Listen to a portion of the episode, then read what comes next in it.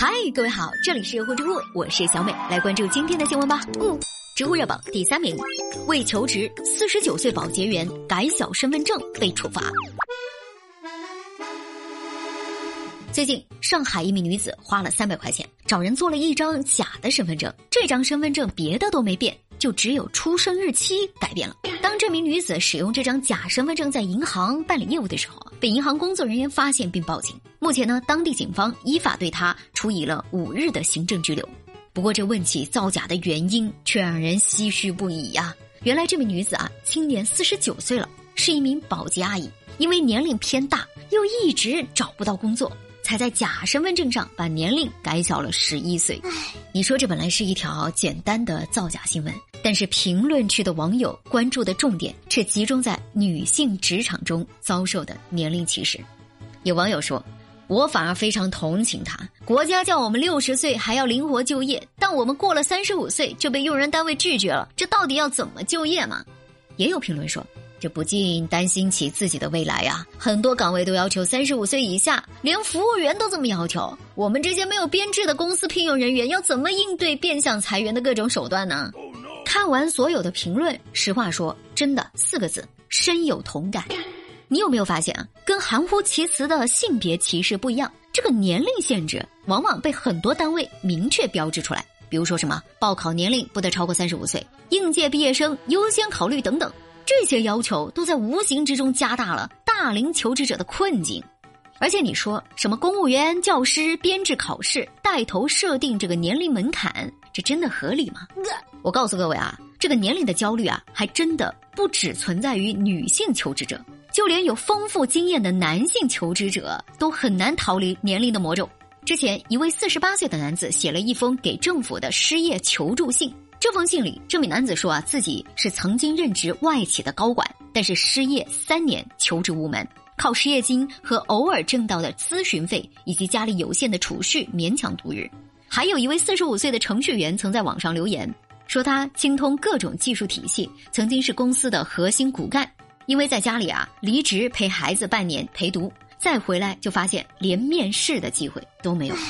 小美告诉你这些例子，并不是在贩卖焦虑，反而是从现实层面提醒我们啊，现在问题真的很有严重性。最近两年，在新冠疫情的影响之下，虽然咱们国家就业市场是趋于平稳，但是依然对很多行业都有冲击。在这种背景之下，就业与再就业的职场中的三十五岁的门槛就显得格外的刺目。你说按道理，三十五岁加这个群体应该是处于职业生涯中的当打之年呀。现在却落得一个尴尬的境地，所以我就想问问政府，对这种无奈之下的年龄造假的大龄求职者，除了拘留之外，还有没有什么实际的行动可以解决大家的困境呢？你说现在是十二月啊，说实话，各大单位都在给你贩卖焦虑，说我们不裁员已经很好了，谁敢离职，谁敢轻易的跳槽，反而大家都在忧心忡忡，这份工作还稳不稳定，饭碗还保不保得住？这种大背景之下，三十五岁的年龄坎真的太难了。我太难了。知乎热榜第二名，公务员直播带货到底丢不丢人？最近呢，一段八五后美女局长反问网友质疑的视频在网上热火了。这三十四岁的崔丹妮，从开始任陕西宜川县招商局副局长开始呢，就经常用短视频或者直播的方式帮忙当地助农。这个局长啊，既年轻，长得也非常好看，被网友称为是“苹果局长”。这十一月二十九号的时候，他跟往常一样直播带货，但是这一天，网友在直播间的评论却非常的刺目。有网友就说：“你一个堂堂国家公职人员，天天玩快手，你不觉得丢人吗？”这一条短短的留言带动了一片恶评刷屏，刷屏什么呢？两个字：丢人。面对质疑，这位漂亮的女局长直接回怼过去：“凭什么我就不能玩？我丢了谁的脸？作为国家公职人员，为人民服务，不应该人在哪我就在哪吗？”